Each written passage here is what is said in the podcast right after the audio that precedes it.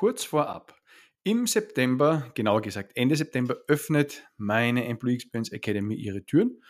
In diesem Programm zeige ich HR-ManagerInnen, Führungskräften und anderen Interessierten mein strukturiertes methodisches Vorgehen, um in vier einfachen Schritten das Setup für Employee Experience, Management und Design im eigenen Unternehmen zu implementieren.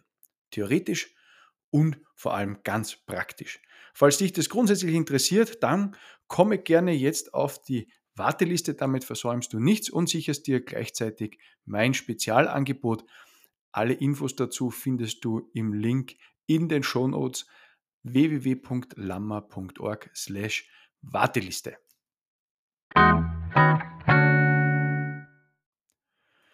Hallo, Servus und herzlich willkommen im Employee Experience Podcast Moments That Matter. Mein Name ist Max Lammer und als dein Host freue ich mich natürlich sehr, dass du wieder eingeschaltet hast. Vielleicht sogar zum ersten Mal eingeschaltet hast. Das freut mich natürlich ganz besonders. In diesem Podcast dreht sich alles um das große, strategisch immer wichtiger werdende Thema Employee Experience. Ich versuche hier im Podcast ein paar Inputs zu geben, Insights und Inspirationen zu liefern. Lass mich gerne wissen, ob mir das gelingt oder schreib mir auch mal, welches Thema dich denn besonders interessieren würde. Nehme ich gerne in die Planung mit auf.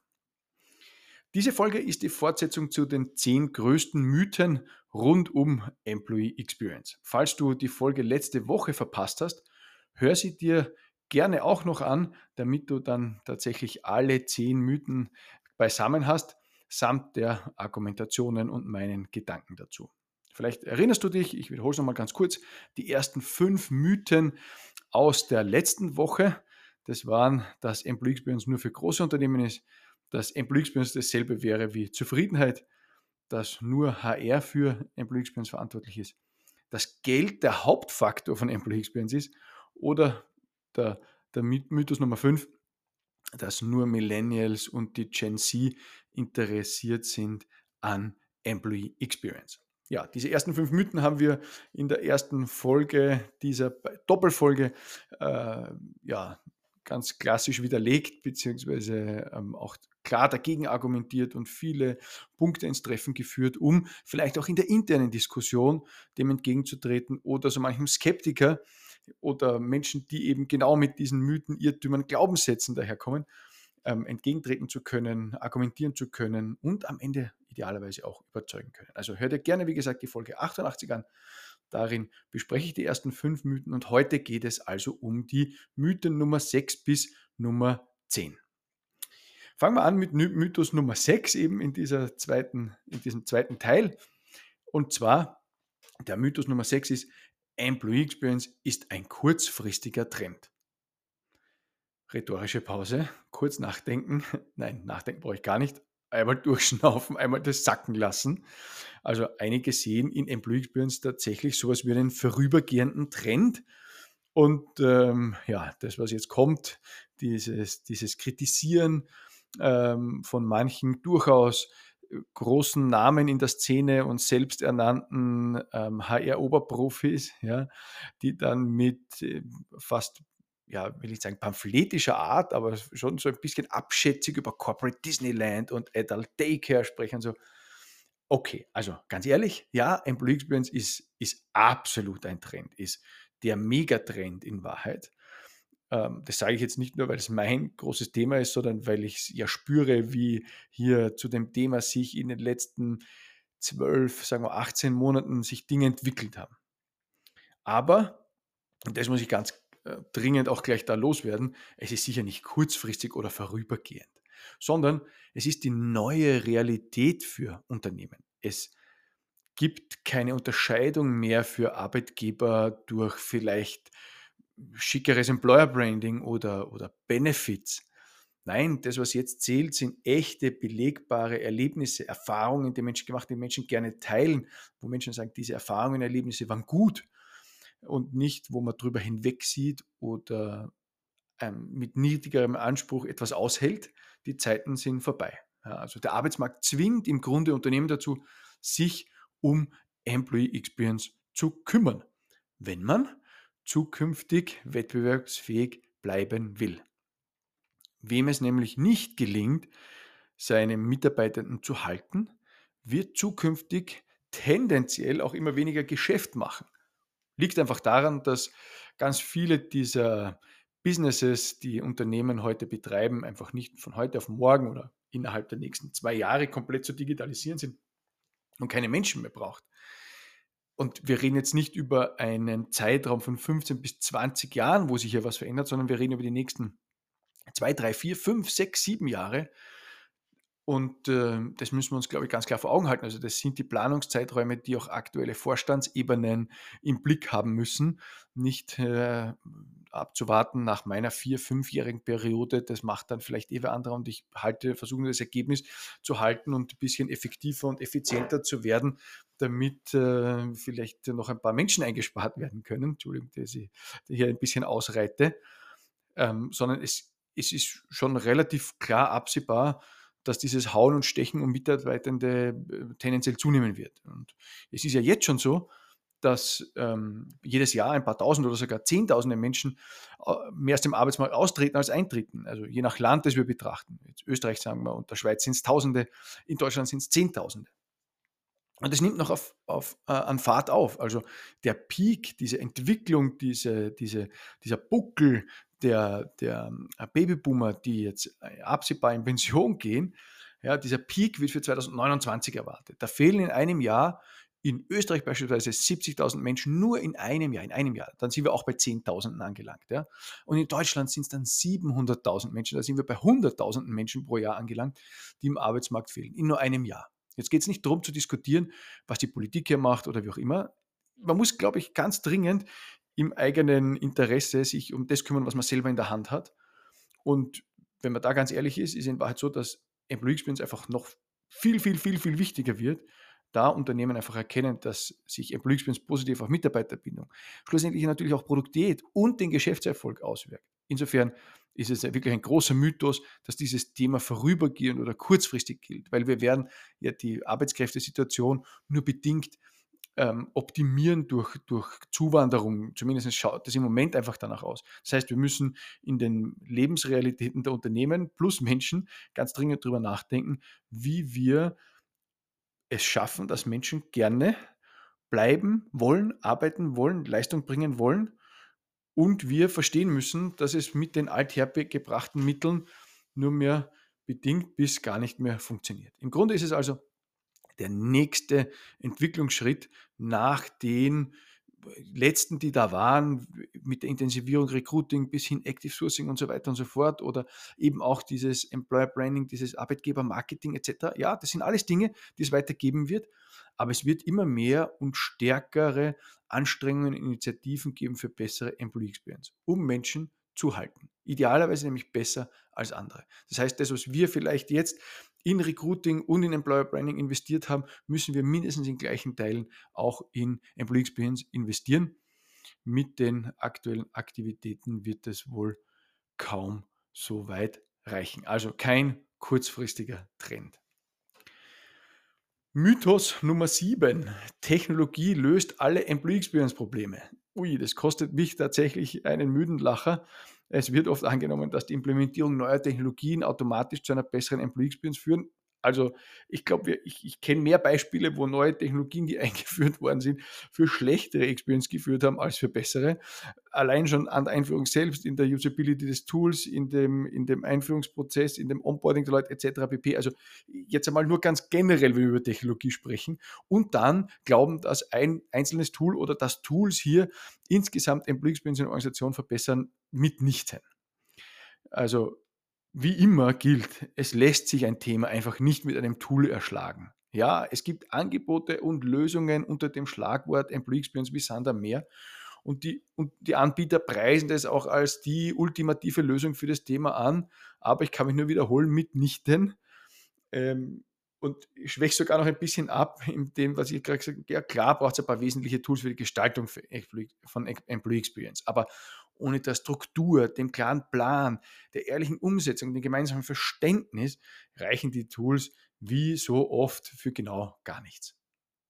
Technologie kann unterstützen, ist aber nur ein Teil des Gesamtbildes, ein, ein Puzzlestück. Ja?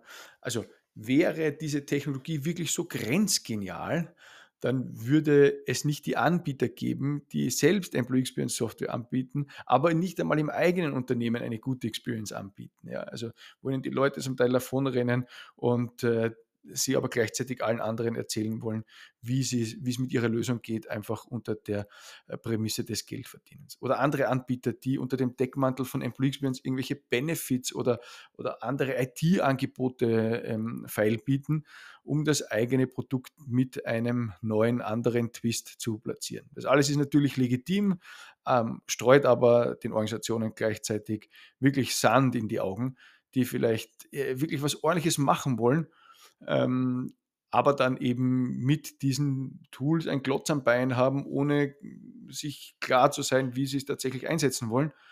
Ähm, und die Firmen halten sich ja dann auch wirklich auf mit diesen Überlegungen oder Entscheidungen zu Tools, Befragungstools und was weiß der Kuckuck alles, die am Anfang zumindest ist das meine äh, bescheidene Erfahrung, kein Mensch braucht wirklich. Für das, was wir am Anfang zu Employee Experience machen, brauchen wir noch nicht die XY äh, geniale Lösung oder scheinbar coole Lösung. Ähm, es reichen einfachste Lösungen ohne große Beschaffungsprozesse und Riesenbudgets. Und es ist völlig unnötig, sich vorher über gigantische Lösungen und Schnittstellen, was ich was alles Gedanken zu machen, Anforderungsprofile zu erstellen, Präsentationen gehalten zu bekommen, bevor man das Thema und seine Struktur richtig verstanden hat. Tools sind ja tatsächlich immer nur so gut, wie wir sie einsetzen, aber die Einführung eines Tools hat noch nie ein Problem gelöst. Meist, wie gesagt, eigentlich noch schlimmer gemacht. Daher wirklich riesengroßer Mythos und hoffentlich immer weniger der Fall was nicht anzunehmen ist, aber ja, weil es natürlich auch ein leichterer Weg vielleicht im ersten Moment scheint. Ja, wir nehmen jetzt ein Tool und wir haben jetzt was zur Employee Experience gemacht und dann kann man einen Haken dran machen. Das stimmt aber nicht. Also zuerst braucht es einen ganz klaren Plan und dann irgendwann, irgendwann dann ein, ein Tool dazu. Mythos Nummer 8. Employee Experience ist eine reine Feel-Good-Initiative. Ja, ein Mythos besteht darin, dass Employee Experience Initiativen nur dazu dienen, eine positive Stimmung zu erzeugen, ohne einen messbaren Geschäftswert zu bieten. So ein bisschen die äh, Ausführung zu diesem Mythos, dass es eine reine Feel-Good-Initiative ist. Und ja, das ist tatsächlich immer mein Stichwort. Ja, also ich habe in einer der letzten Folgen, da ging es um, um die Berechnung eines Return on Investments, bereits von meinem Erlebnis mit dem CFO eines Finanzdienstleisters erzählt der mal so ganz keck während meiner Ausführungen in einem Workshop äh, mich unterbrochen hat, was ihm ja natürlich zusteht, weil ähm, soll so sein, ja. Und er dann einfach so beinhart zu mir, Herr Lammer, das, was Sie da alles erzählen, ist ja im Grunde Esoterik. Und ich habe es ja zwei Mythen vorher schon kurz angesprochen, wo es um diesen, wo es um die so manche despektierliche Betrachtung dieses Themas oder so manche ähm, ja fast fast äh, herabwürdigende Beschreibung dazu gibt mit viel gut Corporate Disney, Disneyland, Adult Daycare und, und, und was es da nicht alles gibt. Aber vielleicht, ich weiß nicht, woher das tatsächlich kommt, aber wenn man versteht, wie man die entsprechenden Kennzahlen beschreibt und schließlich berechnet und auch den Einfluss von Employee Experience auf diese Kennzahlen begreift und sichtbar macht, dann ändert sich das Spiel. Das ist wirklich ein Gamechanger für HR und die gesamte Organisation und auch, so wie ich es damals beschrieben habe, für diesen CFO, der auf einmal auf ganz einen anderen ähm, Betrachtungswinkel die Sache angeschaut hat und verstanden hat und, und, und jetzt vielleicht nicht mein größter Fan geworden ist, aber zumindest in der Sache seinen Support bietet, liefert und ähm, das ihm auch wirklich vielleicht auch aufgrund dieser anderen Betrachtung so klar geworden ist, worum es hier tatsächlich geht. Also keine Rede mehr von Esoterik oder reinem viel gut. Und ich finde es auch nicht gut, wenn, wenn wir ähm, mit viel guten Managern oder Happiness-Managern ähm, versuchen, da äh, mit in, im, im Thema Employee Experience zu agieren, weil ich der Meinung bin, dass das Positionsbezeichnungen oder Beschreibungen sind, die eigentlich abträglich sind der ganzen Sache und nicht unterstützend sind oder nicht ähm, die Wertigkeit beschreiben, sondern nur, nur, nur mit, mit Wohlgefühl hat das Ganze nur bedingt zu tun. Also eine sehr geschätzte HR-Managerin, die wirklich auch eine gewisse Härte in dem Thema hat, wir machen das nicht nur aus Nettigkeit. Ich darf das so zitieren. Wir machen das nicht nur aus Nettigkeit. Und es hat auch nur bedingt mit Nettigkeit zu tun, jetzt aus betriebswirtschaftlicher Sicht dass es natürlich für die Menschen einen Mehrwert liefert und am Ende mehr Wohlbefinden liefert und ähm, im, im ganz letzten äh, Kommastelle sogar auch noch irgendwann um Zufriedenheit geht und du weißt, dass mir das nicht wichtig ist, ähm, das ist alles richtig. Aber nur viel gut ist einfach, einfach ein Blödsinn. So.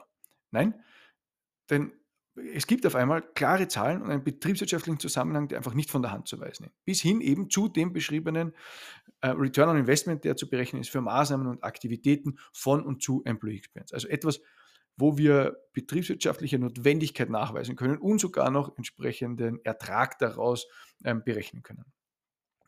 Ja, tatsächlich können gut gestaltete Employee Experience Maßnahmen die Mitarbeiterbindung, Mitarbeiterproduktivität, Innovation etc. steigern und am Ende ist es klar in Zahlen zu übersetzen und auch das ist wahr, es wird einfach viel zu selten oder gar nicht gemacht und kaum betrachtet, weil es einfach nie im Fokus war, weder im Management noch in HR. Aber die Zeit ändert sich und es ist einfach auch dieser, diese parallele Zusatzargumentation, die das nochmal unterstützt ähm, und auch den Fokus insgesamt in Organisationen, in Strategien etc. dann ausrichten hilft. Also Employee Experience und, und die, die Gestaltung von Employee Experience und die Effekte daraus sind die größten vorhandenen Hebel in Firmen keine Rede von reinem Feelgood. Aber wie gesagt, dass sich Menschen dadurch besser fühlen, ist doch einfach perfekt. Es ist, es ist ideal. Es soll sich doch keiner schlechter fühlen im Job. Mit, mit nichts verbringen wir in unseren besten Jahren, unseren besten Jahren, ähm, so viel Zeit wie mit Arbeit. Und die, da, diese Zeit darf auch gut sein. Insofern ist Employee Experience am Ende eine echte Win-Win-Situation für die Menschen und die Organisation und hart zu messen und nicht nur viel gut. Mythos Nummer 9. Employee Experience Design ist ein einmaliger, ein einmaliger Prozess. Auch das ist definitiv falsch und ein Riesenirrtum. Ähm, soll jetzt niemanden verschrecken. Bitte. Es ist ganz klar, dass dieses Thema Employee Experience nicht etwas ist, was man im Vorbeigehen macht und mal schon in drei Monaten abgehandelt ist. Nein. Eines der sieben Prinzipien zur Gestaltung von Employee Experience ist, dass es eine langfristige Ausrichtung braucht. Es ist kein, wie gerade gesagt, kein Drei-Monats-Projekt, ähm, wie vielleicht jetzt bin ich ganz gemein und hart und vielleicht ist es falsch nur Provokation, wie vielleicht die Erstellung eines Employer Brandings oder ähnlichem. Employee Experience greift einfach viel, viel tiefer. Es lässt sich nicht in drei Monaten alles optimieren, was vielleicht über Jahre und Jahrzehnte vernachlässigt wurde. Wir müssen nicht Botschaften beschreiben oder Werte entwickeln oder ähnliches, sondern es geht wirklich ans Eingemachte. Da geht es ganz tief in die Organisationen hinein und ich weiß, dass das anstrengender und mühsamer ist, als jetzt zum Beispiel ein Tool zu kaufen oder ähm, eine neue Botschaft zu entwickeln. Aber es zahlt sich im Endeffekt auch deutlich mehr aus. Die Einführung selbst dauert drei, maximal sechs Monate mit dem richtigen Konzept. Dafür hast du den Link in, der, äh, in den Shownotes. Und dann ist aber auch der Prozess etabliert, der regelmäßig wiederholt wird und wiederholt werden kann. Mach einen kleinen Sidestep. Im Qualitätsmanagement gibt es die ISO 9001 Zertifizierung. Ähm, und die gibt es in vielen Unternehmen für weite Teile der Organisation. Und da gibt es dann immer, also gerade in der Produktion, Forschung, Entwicklung und was auch immer, was da alles dranhängt, diesen sogenannten kontinuierlichen Verbesserungsprozess, KVP. Den gibt es aber in, diesem, in dieser Zertifizierung nicht für Personal, nicht für Mitarbeitende. Für viele, viele andere Dinge in Unternehmen. Ein paar wenige Firmen haben den Personalbereich integriert in diese 9001 Zertifizierung beziehungsweise dort eine Art KVP, also kontinuierlichen Verbesserungsprozess, installiert. Ob das so gut funktioniert unter den Gegebenheiten, das kann ich leider nicht richtig beurteilen. Wenn ich mir die Scorings von Firmen in Arbeitgeberportalen anschaue, die das haben, ja, habe ich so meine Zweifel, aber tut nichts zur Sache. Ähm, vermutlich liegt es daran, weil die Perspektive auf diesen KVP im Personalbereich nicht unter dem Employee Experience Blickwinkel erfolgt.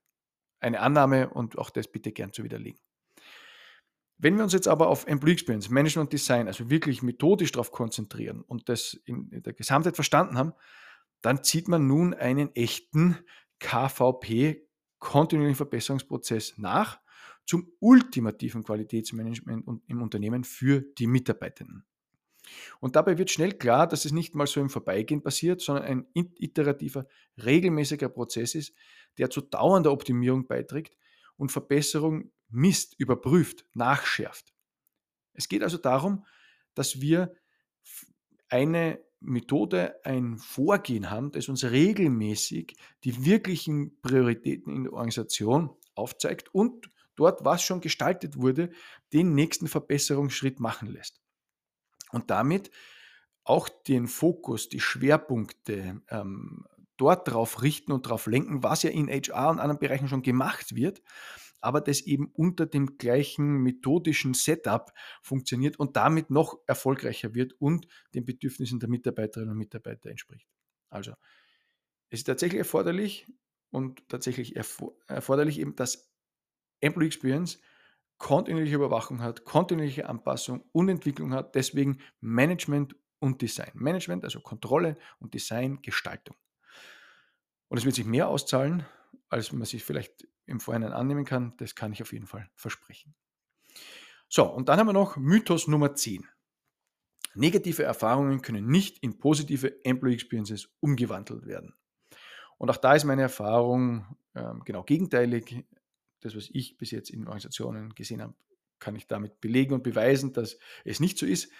Natürlich ist es möglich, negative Erfahrungen basierend auf dem Feedback der Betroffenen neu zu gestalten und dementsprechend in positive Experiences zu verwandeln. Sind es immer die schon mal Betroffenen, die dann super happy deswegen sind? Vermutlich nicht im ersten Moment. Hoffentlich sind sie noch da. Aber für alle anderen später oder insgesamt für die Organisation kann man es sehr wohl verbessern.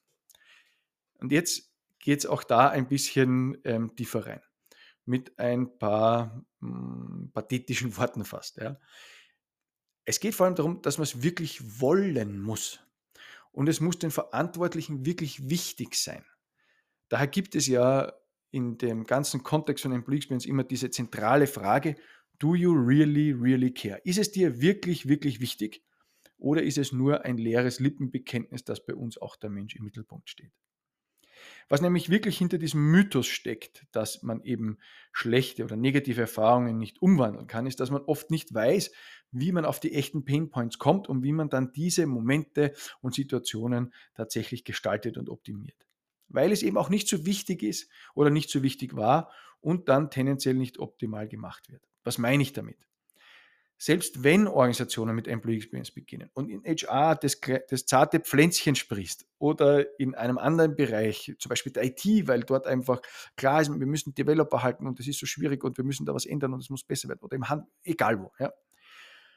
Ist eine großartige Entwicklung, aber zu oft stolpern wir in die typische Falle, dass eben nicht entsprechend der Bedürfnisse der Mitarbeiter gehandelt oder agiert oder denen gefolgt wird, sondern dass für Mitarbeitende etwas gemacht wird ja, sogenannte Action Bias. Also es führt mitunter dazu, dass man sich um Dinge kümmert, ähm, um Rechtfertigung zu haben, dass man etwas tut, ähm, die vielleicht aus HR oder Geschäftsführungsperspektive auch irgendwie wichtig erscheinen, aber am Bedarf vorbeigehen und damit wirkungslos bleiben.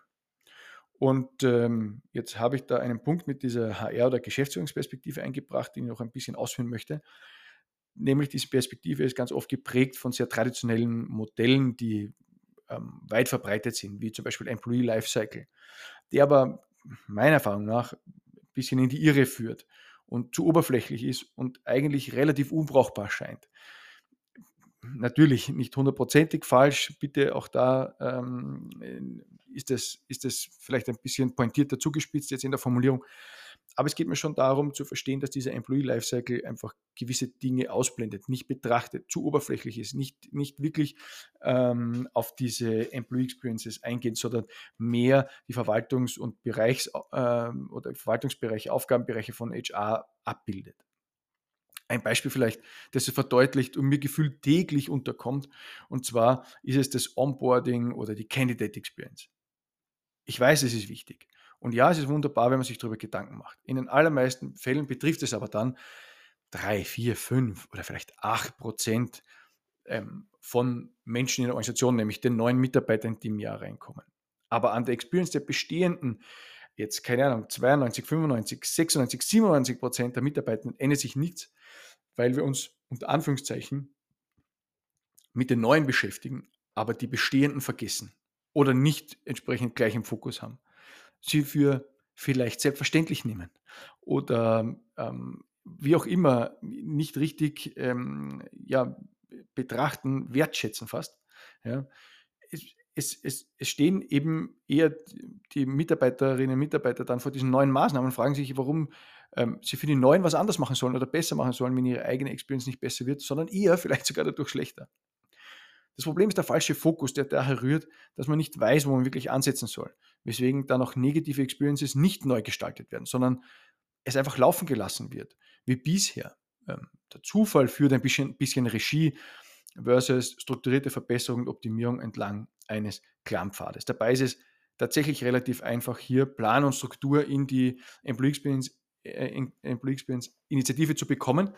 Und äh, damit würde ich sagen, ist auch dieser zehnte Mythos widerlegt, dass es nicht möglich wäre oder dass es nicht umgewandelt werden kann. Ganz im Gegenteil, es ist tatsächlich möglich, wenn eben der richtige Plan und die richtige Struktur da ist. Und da gehört natürlich auch die passende Kommunikation dazu. Und das alles, darf ich ja nochmal abschließen, dafür gibt es die Employee Experience Academy. Nochmal hier Werbeblock und kleiner Hinweis für die Warteliste www.lammer.org slash Warteliste. Link findest du auch in den Shownotes. Also ähm, ja, falls du jetzt auch für dich denkst, ja, muss möglich sein, kann möglich sein, ist ganz klar möglich oder ich möchte, wir möchten es einfach richtig machen oder wir haben schon angefangen und ähm, kommen auch zu dem Punkt, dass äh, wir ein bisschen ähm, äh, dieses Riesenfeld vor uns haben oder wir haben schon angefangen und wir kommen nicht ganz weit. Wie auch immer, ähm, kommt gerne in die Academy, es ist für Anfänger bis Fortgeschrittene was dabei. Und am Ende geht es tatsächlich darum, dass die Organisationen praktisch umsetzen können. Falls du Ergänzungen zu den zehn Mythen hast, dann bitte immer gern her damit. Dann eröffne ich äh, einen dritten Teil zu den Mythen und erweitere die Zahl dann auf 11, 12 oder sogar 15 oder wie auch immer Mythen rund um Employee Experience. Freue mich sehr, falls du da von deiner Seite noch einen Input hast. Falls dir die Folge gefallen hat, freue ich mich, wenn du sie weiterleitest, weiterempfiehlst an bekannte Kolleginnen und Kollegen, die sich auch mit dem Thema Employee Experience beschäftigen oder die das einfach mal hören sollen zu dem Thema, wäre ich wirklich sehr dankbar. Dankbar bin ich auch, wenn du mir eine Bewertung hinterlässt in deiner Podcast-App, sei es iTunes, Spotify oder wo auch immer du den Podcast hörst. Äh, fünf Sterne wären wie immer grenzgenial. Ähm, falls es nicht für die Top-Bewertung reicht, lass mich gerne wissen, was ich besser machen kann. Schreib mir gerne an contact.lammer.org. Ich lese und schreibe mir persönlich, freue mich schon über eine Nachricht und noch viel mehr über 5-Sterne-Bewertungen. Ja, das war's für heute. Vielen herzlichen Dank fürs Zuhören. Wir hören uns nächste Woche wieder. Bis dahin, alles Liebe, dein Max.